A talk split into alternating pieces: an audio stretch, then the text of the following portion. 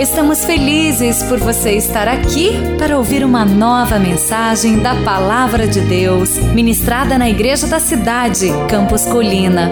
Abra o seu coração e receba com fé esta mensagem que vai edificar a sua vida.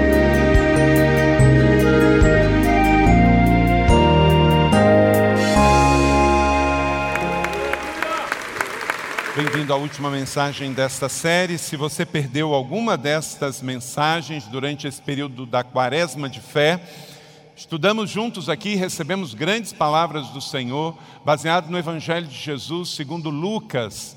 Vimos a parábola do semeador, a parábola do bom samaritano, a parábola da candeia, a parábola do rico insensato, a parábola da ovelha e da moeda perdida, a parábola do rico e Lázaro. Todas essas mensagens estão no nosso canal pelo YouTube, disponibilizadas gratuitamente para você, e também o áudio que você pode ouvir e mandar o link para alguém ouvir também pelo SoundCloud, nosso canal exclusivo, e você tem isso no portal igrejadacidade.org.br.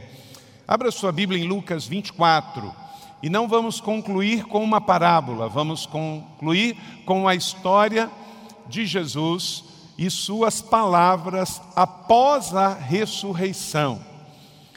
A história dos discípulos, Cleopas e outro, que não sabemos o seu nome, no chamado Caminho de Emaús. E o tema da palavra de hoje é de Emaús para o mundo. Vamos dizer isso juntos? De Emaús para o mundo. Lucas 24, 13 a 49. Eu não vou ler todo o texto, mas eu gostaria que você abrisse a sua Bíblia e deixasse aberta em Lucas 24, a partir do verso 13, e vamos fazer referências o tempo todo a esta passagem. Diz assim então no Evangelho de Jesus: Naquele mesmo dia, dois daqueles estavam indo para um povoado chamado Emaús a 11 quilômetros de Jerusalém. Quantos quilômetros, igreja? 11 quilômetros. No caminho, conversavam a respeito de tudo o que havia acontecido, e enquanto conversavam, discutiam, o próprio Jesus se aproximou e começou a caminhar com eles, mas os olhos deles foram impedidos de reconhecê-lo. Verso 17, ele lhe perguntou: Sobre o que vocês estão discutindo enquanto caminhavam? Eles pararam com os rostos entristecidos e um deles, chamado Cleopas, perguntou: Você é o único visitante em Jerusalém que não sabe das coisas que ali aconteceram esses dias? Aí Jesus é muito irônico, né? Que coisas? Perguntou ele. O que aconteceu com Jesus de Nazaré? Responderam eles. Ele era um profeta, poderoso em palavras e em obras, diante de Deus e de todo o povo mas os chefes dos sacerdotes, as nossas autoridades o entregaram para ser condenado à morte e o crucificaram. E nós esperávamos que ele é que ia trazer redenção a Israel. E hoje é o terceiro dia desde que tudo isto aconteceu. Que o Senhor aplique essa palavra no meu e no seu coração e produza muitos frutos. Amém? De Emaús para o mundo, caminho de Emaús, é o caminho aqui que vamos pegar uma palavra, uma metáfora como o caminho do desvio, o caminho da insignificância, o caminho que não conduz a nada e trazer o nosso coração de volta, ao que é relevante, ao que é importante, ao que é real que o Senhor tem para cada discípulo que está aqui nesta noite, neste domingo de Páscoa. Queridos, o Senhor, Ele tem sido bondoso para conosco, mas a gente dá muito trabalho para Ele, como os próprios discípulos pioneiramente. Veja bem, o Senhor, Ele já tinha chegado aqui, não é fruto do nada. Há livros proféticos que falam exatamente como e onde Jesus iria vir. No Velho Testamento, no livro de Abacuque, no livro de Miqueias, no livro de Isaías, no livro de Ezequiel, fala, por exemplo, onde o Messias ia nascer, e ele nasceu em Belém Efrata. Fala que ele iria falar em parábolas, e ele veio falando em parábolas. Fala que ele seria um servo sofredor. Fala que ele iria vir para o povo de Judá. Tudo isso aconteceu Mas mesmo assim, o povo ouviu, mas não creu. Depois Jesus vem e passa três anos ensinando, pregando, realizando milagres, e mesmo assim muitos não acreditam. Três cidades são amaldiçoadas na Galileia porque viram sinais e maravilhas e não creram no Messias, no Senhor. Betsaida, Cafarnaum e Corazim. Lembra quando os discípulos estavam no barco, eles veem Jesus andando e não o reconhecem, chamam de um fantasma. Mesmo assim, Jesus não desiste da gente. E olha aqui o que, que ele diz então. Depois de ressurreto, ele aparece aos discípulos no caminho de Emaús e ele diz: leia comigo Lucas 24, 25. E essa é uma palavra que não fica só para o passado, mas é para o presente. Então Jesus lhes disse, todos juntos: como vocês demoram a entender e a crer em tudo que os profetas disseram. A Bíblia é um livro de palavra profética e nós temos que ouvir, acreditar e aplicar fé, temos que orar em cima das palavras reveladas da Escritura. Jesus volta então para reafirmar aquilo que ele já tinha falado. Aqui no texto de Mateus 28, 19 a 20, não tem palavra nova, mas Jesus volta para reafirmar. Você, olha para cá, você sabia que o id de Jesus, ele fala depois de ressurreto? Mateus 28, ele fala depois que ele ressurge e aparece na Galileia para os 500. E ele diz então: são as palavras mais fortes que ouvimos depois da sua ressurreição. É uma ordem, não é uma sugestão. Ô, oh, Ana, se você quiser, ô oh, Pedro, se você quiser, Carlito, Rose, Teresa, Carlos, Eduardo. Não, olha o que, que diz aqui. Vamos todos juntos. Portanto, vão e façam discípulos de todas as nações, batizando-os em nome do Pai, do Filho e do Espírito Santo, ensinando-as a obedecer a tudo o que lhes ordenei, e o que?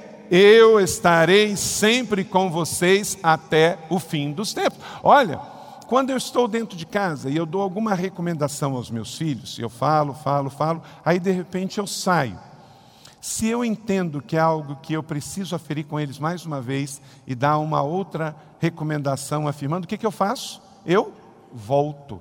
Jesus já tinha falado em outras palavras essas palavras para os seus discípulos, mas ele volta e chama a atenção dos seus discípulos dizendo: Ó, oh, vão, vocês são comissionados. Meu irmão, minha irmã, não importa que você não é pastor, você não tem o dom de governo de evangelista, você não é mestre, você não é profeta, você não é pastor, não é apóstolo, você foi chamado para a vida. A cruz vazia, tumba vazia, nos traz a mensagem da ressurreição e que amanhã, segunda-feira, você é missionário no seu trabalho, na sua escola, na sua faculdade, lá na sua empresa. Quando você chegar, você chega debaixo do ID de Jesus. Jesus volta pós-ressurreição para dizer a cada um aqui, a mim e a você: ide por todo mundo e pregai o evangelho a todos, crianças, adolescentes, jovens, adultos, brasileiros e estrangeiros. Pregue o evangelho ensine e leve essas pessoas ao batismo, porque você é missionário, todos nós somos.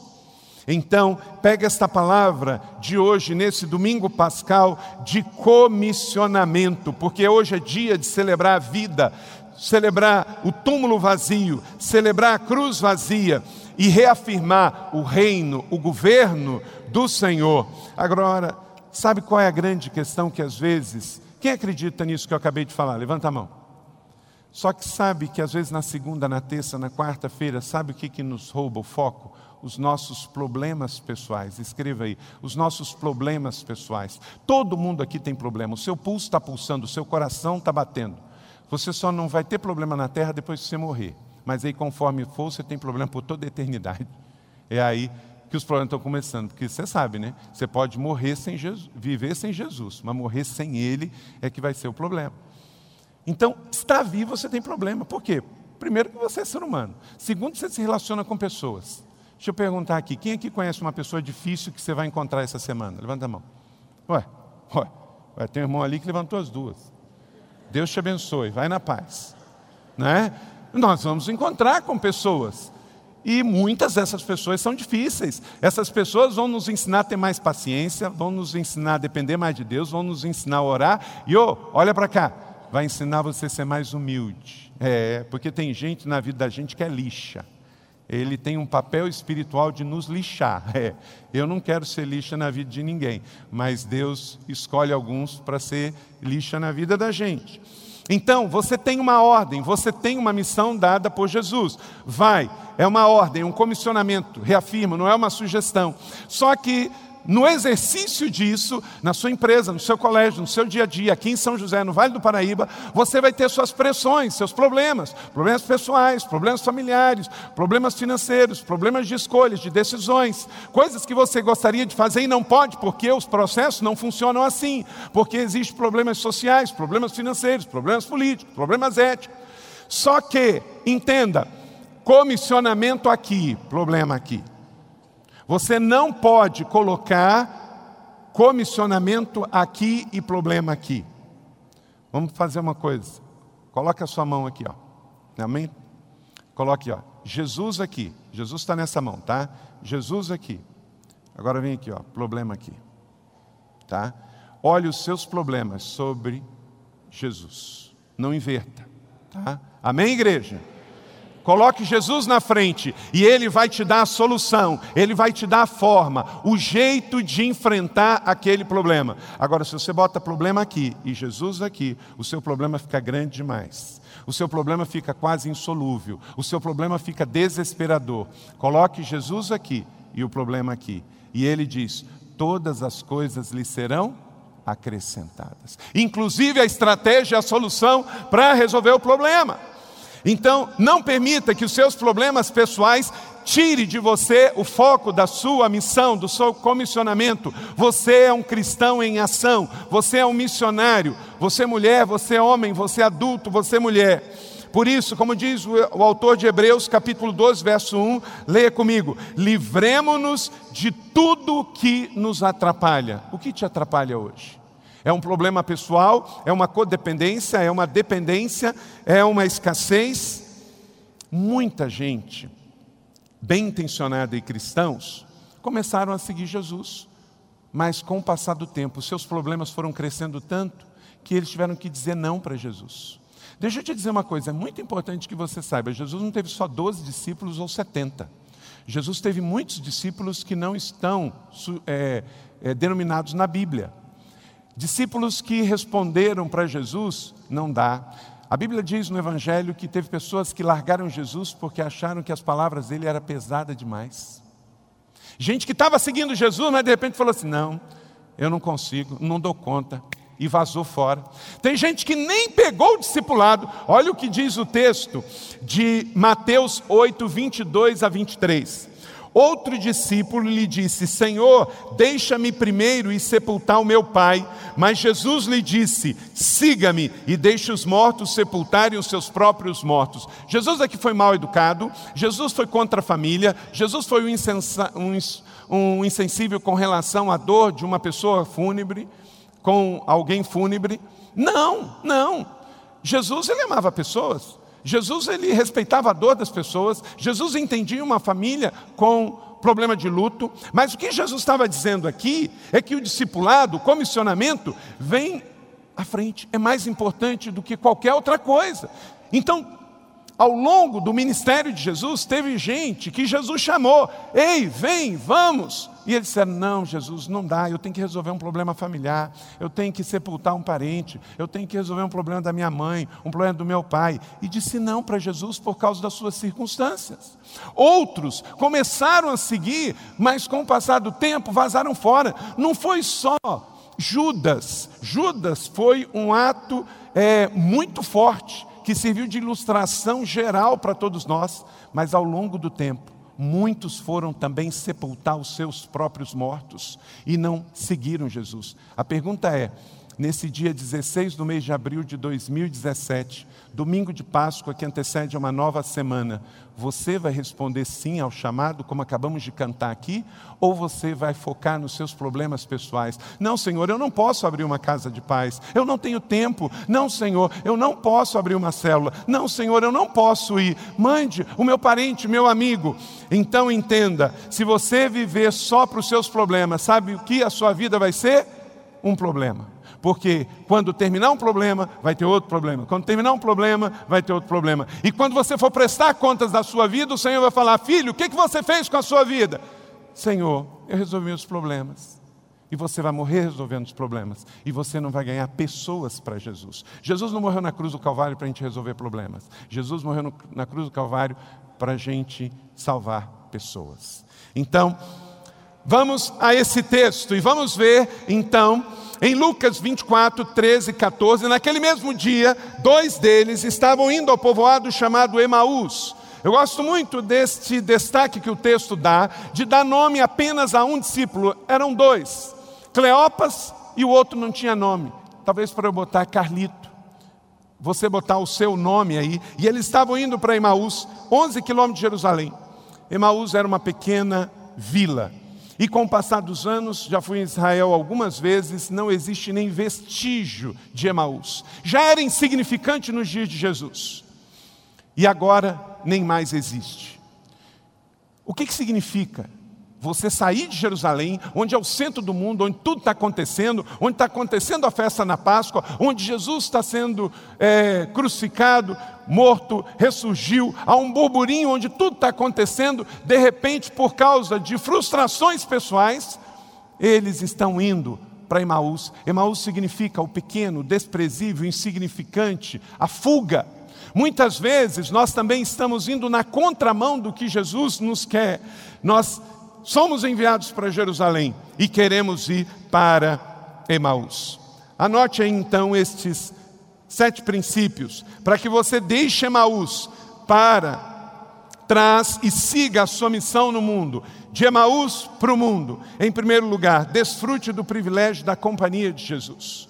Não perca isso. Nós temos Jesus 24 horas por dia, sete dias por semana. Verso 15 a 16. Enquanto eles conversavam, discutiam o próprio Jesus. Diga comigo, o próprio Jesus. O próprio Jesus. O próprio apareceu.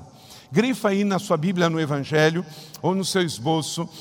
O próprio Jesus apareceu, aproximou e olha só, gente, começou a caminhar com eles. Mas os olhos deles foram impedidos de ver. Quanta gente está andando, Jesus está do lado e não vê. Está reclamando, está colocando a culpa nos outros, está dizendo que não dá, está dizendo que não tem, e Jesus ali do lado, querendo dizer assim: Filho, eu estou aqui, filho, eu tenho um tanque cheio para te dar, filha, eu tenho boas novas para te dar, mas você está tão focado no seu problema, está tão focado, sabe, o cavalo, quando ele é colocado para puxar uma carroça, ele recebe um tapa-olho, para que ele não olhe para lugar nenhum, e aí ele só olha para frente. E aí ele não consegue ver nada. Tem crente também com esses tapa-olhos. Ele não consegue olhar para o lado e ver Jesus caminhando do lado dele. Ele está olhando só focado para o seu problema. Então, se você quer sair do destino humano de Emaús e ir para o destino do céu, Jerusalém, você precisa desfrutar da companhia de Jesus. E ele já disse: Ele é Emmanuel, Ele está conosco. Mateus 28, 20, ele não só nos manda ir para pregar o Evangelho no mundo inteiro, ele nos dá a senha de como vamos ser efetivos nisso. Ele diz: Eu estarei o quê? Sempre com vocês. Aleluia. Até o fim dos tempos. Você crê nisso? Eu creio, eu creio. Eu não carrego um Cristo crucificado, morto comigo. Eu carrego um Cristo ressurreto, que é Emmanuel, e que diz: Carlito, eu estarei sempre com você. Não precisamos temer. Desfrute da presença de Jesus 24 horas por dia, 7 dias por semana. Você não precisa vir à igreja para buscar a presença de Jesus. Ele está com você na sua casa, em todo lugar. Dois, não permita que nada roube a sua alegria. Veja bem, verso 17, escreva aí a palavra-chave: alegria. Não permita que o inimigo roube a sua alegria. E ele lhes perguntou sobre o que vocês estão discutindo enquanto caminhavam. E eles pararam com o rosto o quê? Entristecidos, triste. Eles estavam na jornada, só que estavam na jornada triste. Por quê?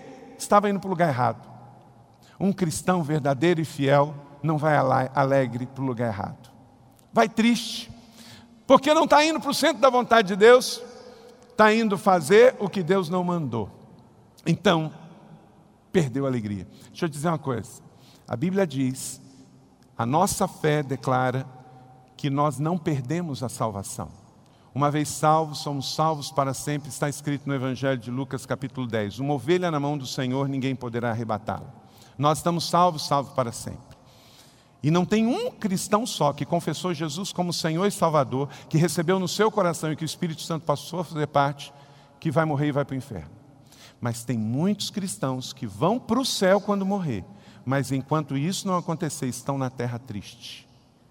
Estão na terra sem foco, estão na terra fazendo lugar coisas em lugares errados. Não estão indo para Jerusalém, estão indo para Emaús. E com isso vem o ladrão da alegria. O diabo é aquele que vem matar, roubar e destruir. E uma coisa que ele vem roubar é a sua alegria. Alegria é fruto do Espírito. A alegria do Senhor, a nossa força é. Não permita que o diabo roube a sua alegria. A alegria de ser discípulo, de ser filho, de ser pai, de ser membro desta comunidade, de ter a sua célula, de ter o seu trabalho, de ter o seu ministério, de poder dizer: eu e a minha casa servimos ao Senhor. E não é porque você tem ou não tem problema, mas é porque Jesus é a tua alegria. Amém?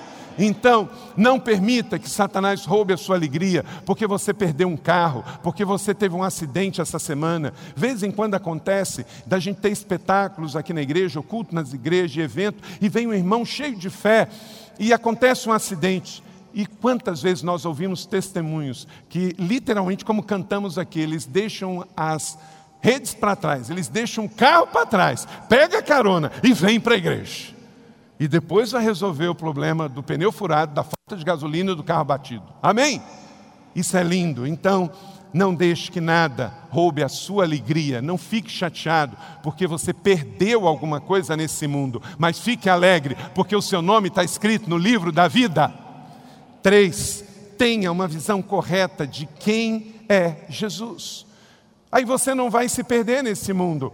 Diz o verso 18 e 21 que um deles, chamado Cleopas, ele estava completamente perdido. Ele era discípulo de Jesus. Ele acreditava em Jesus. Só que ele tinha uma visão errada. E o texto diz: olha só, Jesus pega a carona com eles, está andando com eles. Daqui a pouco ele olha para Jesus, sem saber que era Jesus, e fala assim: Ô seu visitante sem noção, você é a única pessoa em Jerusalém que não sabe o que aconteceu? Aí Jesus entra na dele. Por isso que eu disse que Jesus é irônico. É mesmo? Me conta então, o que, que aconteceu lá? E aí ele diz: é, tem um homem lá que ele era profeta, poderoso em palavras. Jesus era só isso, gente? Jesus é o Cordeiro de Deus, como João Batista anunciou: Eis o Cordeiro de Deus que tira o pecado do mundo. Só que essa parte ele não ouviu, ele só ouviu a eloquência das palavras de Jesus. E também que ele era aquele que iria trazer a redenção a Israel, e ele trouxe, quando morreu na cruz o seu sangue foi vertido. Mas o que que Cleopas e o seu amigo queria? Um Messias bélico que chegava vestido de ísis, cortando a cabeça de todos os romanos. Jesus nunca prometeu que ia fazer isso. Jesus era o profeta do amor, o filho do Deus vivo, o que pregou, o que ensinou, o que batizou, o que reconciliou, não é isso? Então, Deixa eu te dizer mais uma vez: se a sua visão sobre Jesus estiver errada de quem Ele é para você, toda a sua fé estará comprometida. Se você vem a uma igreja com uma visão de que isso aqui é um supermercado da fé, que você vem buscar uma bênção e depois você volta para a sua vidinha pequena de Emaús, tudo na sua vida cristã está comprometido. A gente vem aqui celebrar a nossa fé, a gente vem aqui celebrar as bênçãos que já temos recebido, mas a fé cristã é mais do que sobre isso. Quarto, Jamais seja cético acerca dos testemunhos. Veja o verso 22 e 24. Algumas das mulheres entre nós nos deram um susto hoje. Ai, se eu pudesse, eu pegava esse discípulo. Olha que palavra, olha que ele resumiu. Pastora Leila, pastora Vivian, aquelas mulheres estavam lá e elas eram fantásticas. Deixa eu abrir um parênteses aqui.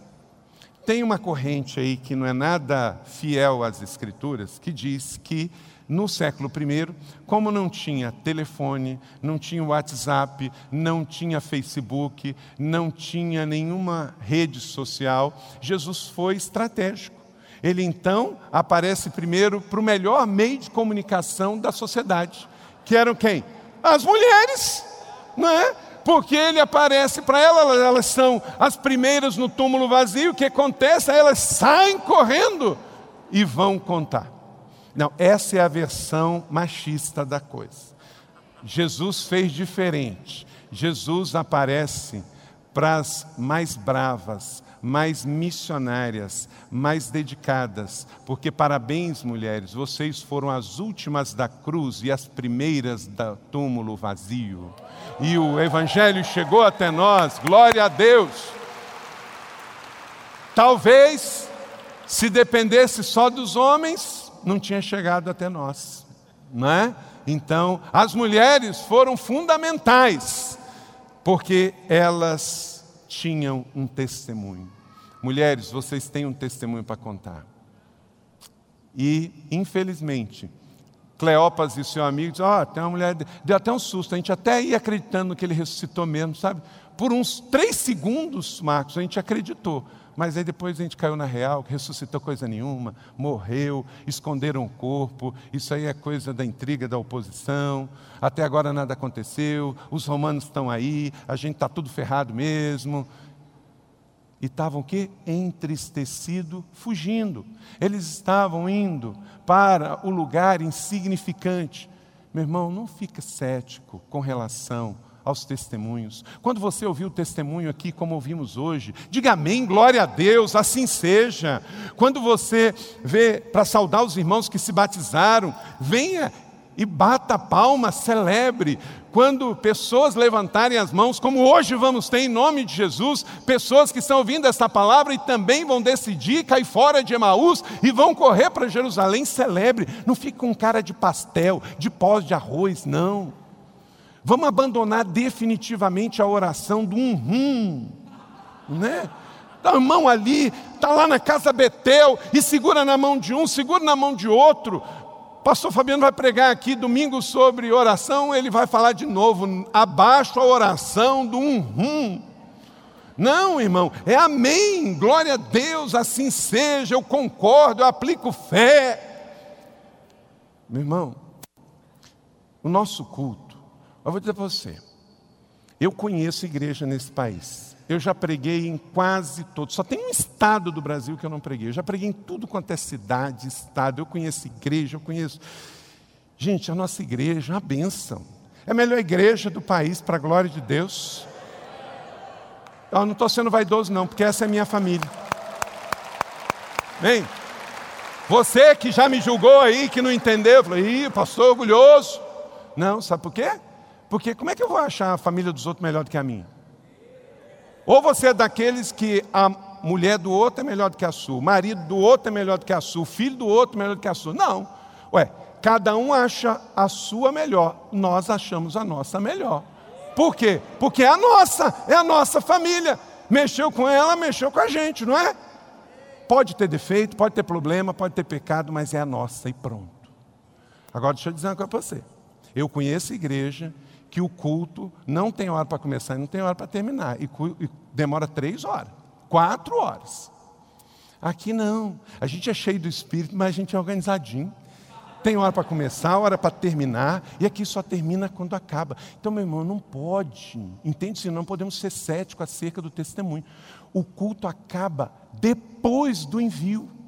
Então, se você depois que termina de receber a palavra, você levanta e meu nome é Fui, além de prejudicar o ambiente da celebração e de você entrar em intercessão por aqueles que vão agora ter que tomar uma decisão, você está dando uma de mal educado. porque você come, se levanta da mesa e ó, meu nome é fui, não estou nem aí para quem tem que arrumar a mesa, está entendendo? Então não pode, a gente precisa ficar, porque o culto só acaba quando termina. Um minuto não vai fazer diferença lá fora, mas a sua falta de oração aqui pode fazer diferença na pessoa que está na sua fileira do seu banco e ele está ali, aceito ou não aceito? E aí o intercessor dele que estava do lado vaza e vai embora. Aí ele fala: ah, eu não vou aceitar, não. Nem esse que está do meu lado aqui ficou. Como é que eu vou ficar nesse trem aqui? Não é verdade, Marco? Então você está ali. Se você recebeu uma palavra, agradeça a Deus, celebre, e fica ali já orando: Senhor, vai ser mais uma mulher, vai ser mais um homem, vai ser mais um adolescente. Eu vou aplicar fé. E o demônio não vai cegar os olhos de ninguém aqui hoje, ele não vai tapar o ouvido de ninguém aqui hoje, não, porque o leão vai se manifestar, o cordeiro já se manifestou. Amém, igreja? Então, vamos jamais ser cético com relação aos testemunhos. Não vamos ignorar o que Deus está fazendo e vamos celebrar cada alma que o Senhor nos dá. 5. Busque sempre a compreensão da palavra revelada. Verso 25 e 27, o Senhor disse que eles estavam indo para Emaús porque eles não entenderam o que os profetas falaram. Então você tem que entender. Você leu o texto, não entendeu? Leia de novo. Seja o devocional, seja a leitura bíblica mensal, seja uma palavra que você recebeu aqui no púlpito.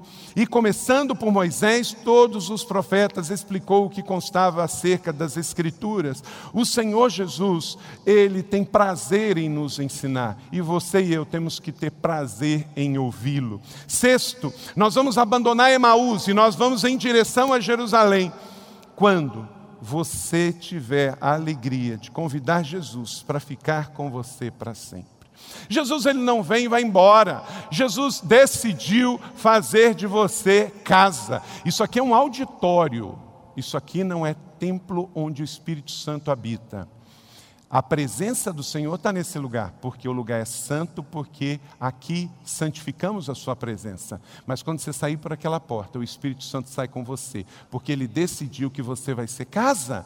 Ele decidiu morar dentro de você. Ele está na sua mente, ele está no seu coração, ele está na sua vida. Então, portanto, fique com ele para sempre. Olha que palavra linda. Até lembro do Good Times, quando se cantava essa canção baseada aqui no verso 29. Mas eles insistiram com ele: fica conosco, pois a noite já vem, o dia já está quase findando.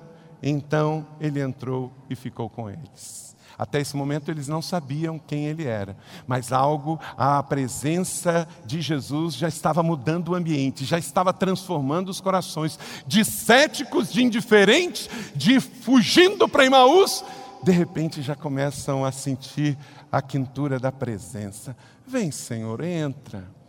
Fica, Senhor, já se faz tarde. Vem em meu coração para pousar. Faz de mim morada plenamente. Fica, Senhor, fica, Senhor, meu Salvador. Aleluia! Convide Jesus e Ele não vai te abandonar, não. Não vai te deixar lá no vale de sombra e de trevas. Não perca nas trevas o que o Senhor te deu na luz. E a coisa mais linda que Ele te deu na luz foi a revelação da presença dEle com você. Ele está com você todos os momentos. Fica, Jesus. Bota a mão no seu coração e diz assim: Fica, Jesus. Aleluia. Fica, Jesus. E o diabo, quando vê Jesus na sua vida, ele vai, ó, correr, porque onde chega a presença de Jesus, o capeta não pode permanecer você já viu Trevas pedindo, ô oh, Dona Luz, deixa eu ficar por aqui? Não tem como, porque tem que vazar fora. E aqui vai sair um povo cheio de luz para levar luz em São José dos Campos, e as trevas vão ter que vazar fora. Sétimo, permaneça em comunhão espiritual com Jesus, o tempo todo. Esse momento aqui é maravilhoso, de coletividade, de união, mas nós vamos ter momentos sozinhos e Jesus também estará conosco. Verso 30.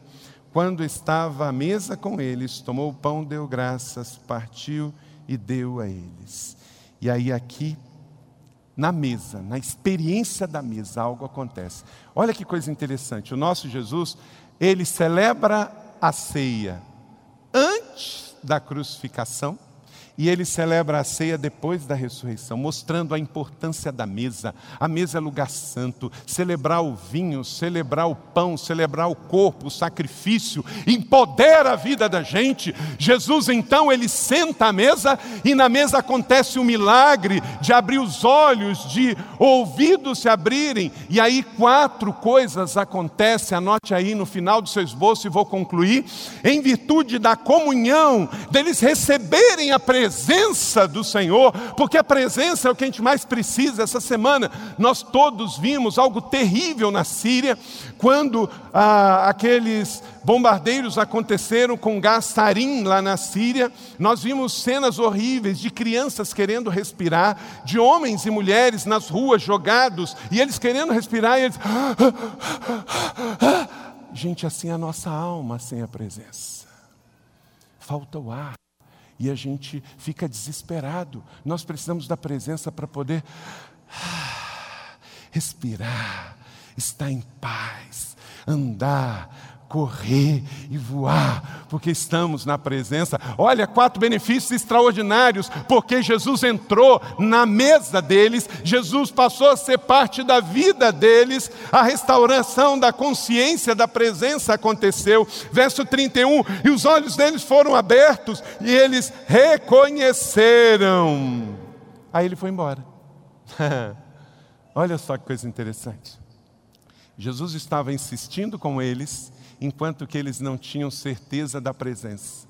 Mas depois que eles tiveram consciência da presença, ele fala assim: agora eu posso ir, porque agora eles vão estar em paz, agora eles vão estar bem. Se você não estiver na consciência da presença, você está vulnerável vulnerável ao pecado, à incredulidade, às tentações. Mas se você toma consciência da presença, pode ir tranquilo, que você vai saber isso é para mim, isso não é para mim, isso serve, isso não serve. Na hora, ato contínuo, imediato, tomaram consciência da presença, Jesus foi, Jesus foi. Coisa linda e maravilhosa. A adoração volta ao lugar. A consciência da adoração volta na vida daqueles homens. Agora, não é mais um sem noção de um visitante em Jerusalém, mas Yeshua Hamashia sentado à mesa. Segunda coisa, do benefício da consciência da comunhão, o retorno da paixão pela palavra de Deus. Aí agora, diz o verso 32, perguntaram um ao outro: é mesmo? Não estava ardendo os nossos corações dentro de nós? Olha, eles tinham, mas não conheciam. Eles tinham a bênção de ouvir a palavra, mas já não ardia mais. Que em nome de Jesus, que o ardor da palavra volte em nossos corações fortes. Seu coração vai arder de novo, vai pegar fogo pela palavra. Em nome de Jesus, esta Páscoa reacende a paixão e o fogo da palavra de Deus em nós. Amém? O alto é para isso também ser a retomada do foco da missão. Verso 33: levantaram-se imediatamente e foram para Jerusalém, não para Emaús, porque agora o insignificante não serve mais, o pequeno não serve, a fuga não serve. Eu estava indo para Jerusalém porque eu estava inconsciente da presença, mas o Senhor entrou, o Senhor sentou à mesa, o Senhor trouxe o fogo de volta. Então deram meia volta e voltaram para onde tudo estava acontecendo, onde logo depois iria acontecer a descida de Pentecostes, onde o Espírito Santo ia descer, ia vir línguas de fogo sobre a cabeça de todos eles, onde Pedro iria pregar e três mil pessoas iriam se converter, e o maior batismo da história do cristianismo em Jerusalém aconteceu, eles não podiam perder, porque agora eles tinham a direção de novo do foco da missão deles. Coisa linda e maravilhosa, o retomada do foco da missão. Você não tem tempo para perder com mimimi, porque você é um missionário, você é um discípulo. Amém, igreja? E D, quarto e último, houve restauração do evangelismo contagiante. Verso 35, leia comigo. Então os dois contaram o que tinha acontecido no caminho e como Jesus fora reconhecido, grifa aí, reconhecido por eles quando partiam o pão. O milagre da comunhão, quando dois em comunhão partem o pão, o milagre da revelação acontece, a presença é renovada nos nossos corações. Note bem, irmãos, a diferença: cabisbaixos, tristes entristecidos, sem falar um com o outro, indo para Emaús.